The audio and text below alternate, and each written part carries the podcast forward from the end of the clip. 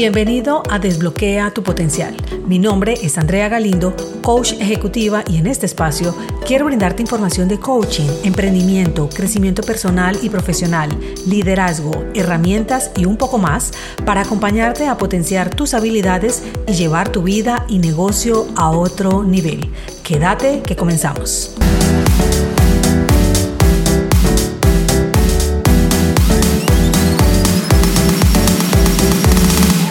Después de tres años de haber tenido la idea de mi primer emprendimiento, quiero compartirte algunas lecciones que me ha dejado este maravilloso proceso del cual he disfrutado sobre mis aprendizajes y mis victorias y que te pueden aportar también a ti. Aclaro que cada emprendimiento, cada negocio es diferente y que esto ha sido desde donde yo lo he podido experimentar. Hoy con dos emprendimientos de venta de productos y uno de servicios que te pueden alentar a que te transformes en un nuevo y auténtico emprendedor. Estos son mis siete principales aprendizajes. Entremos en materia entonces.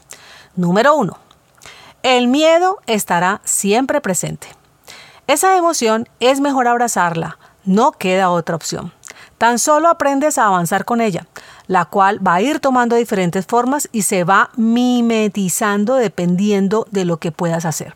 Y peor aún cuando te quedas pensando qué puede no salir bien y qué pensarán otras personas de lo que vayas a realizar. Hmm.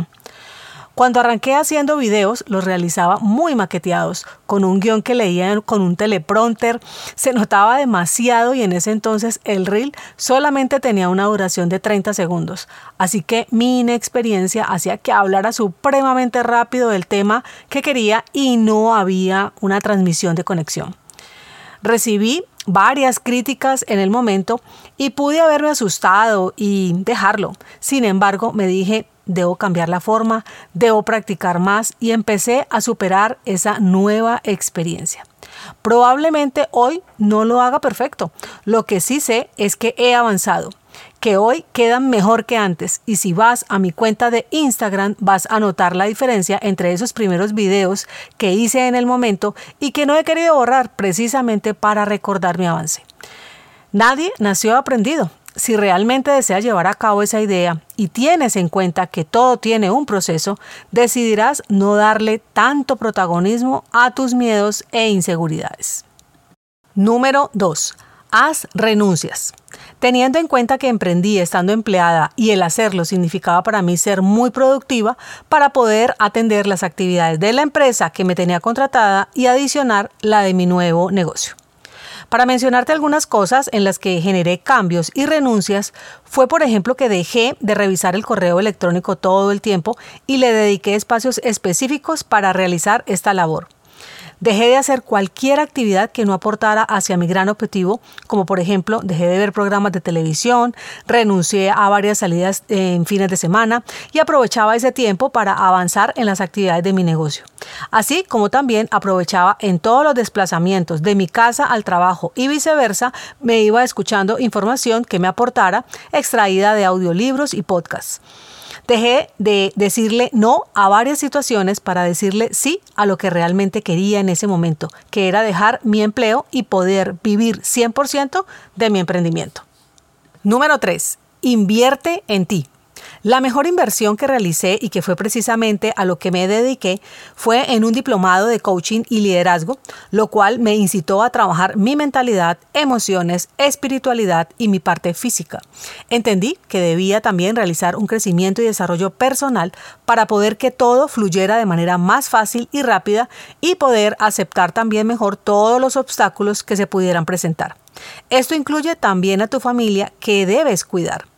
Recuerdo que invertí en una mentoría que costaba más de mil dólares, los cuales no me sobraban en ese instante, aunque sabía que me harían avanzar y sin pensarlo mucho pasé mi tarjeta de crédito. Y hoy celebro haber tomado esa decisión que me hizo obtener información relevante y ahorrar un tiempo valioso porque si algo he aprendido en este proceso es que dos de tus mayores activos son tu dinero y tu tiempo. Invertir en personas que hayan pasado por lo que tú quieres lograr y que te empaquetan ese conocimiento que tal vez a ellos les ha costado años, te ahorrará un tiempo importante. Número 4. Aprende siempre. Debes estar actualizándote con foco y aclaro este concepto porque puedes estar queriendo aprender de todo un poco y lo único que conseguirás es saturarte y eso me pasó. Al principio entraba a cualquier curso, webinar, masterclass del tema que pudiera en mi concepto aportarme. Y dado que existe una gran cantidad de información, es infinita, al no darle un buen manejo puedes saturarte y tener una sobrecarga que te puede distraer. Si tienes claro lo que quieres lograr, te va a ser mucho más fácil filtrar a qué prestarle atención. El año pasado, por ejemplo, realicé el programa de empleado a emprendedor digital. Así que pagué mentorías para poder vender programas high ticket, cómo hacer un buen lanzamiento, leí libros que me aportaran para el desarrollo de los módulos. Por ende, el foco te ayudará a seleccionar mejor lo que realmente requieres en el momento. En la actualidad, sigo invirtiendo según lo que vaya trabajando para poder seguir creciendo en mi negocio. Número 5 Pide y acepta ayuda. Normalmente emprendemos solos, así que nos ponemos todos los sombreros, el de fotógrafo, el de ventas, el de marketing, el editor, el CEO, y crees que debes ser autosuficiente. No es verdad. Pide opiniones. Si alguien te quiere dar la mano, acéptala. Si puedes delegar alguna labor y pagar por ella, hazlo. No hacerlo es un acto egoísta y cuesta aceptarlo.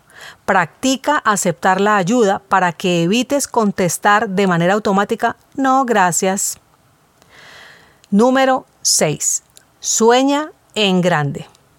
A veces nos da vergüenza o nos sentimos poco merecedores de obtener un negocio exitoso. Se hace difícil ser un emprendedor ambicioso y es que tal vez la mera palabra ambicioso hasta te incomoda cuando si deseas emprender es porque quieres llevar tu vida a otro nivel y si te sirve de algo, tienes varios casos de emprendimiento de personas como tú o como yo y que hoy son grandes imperios.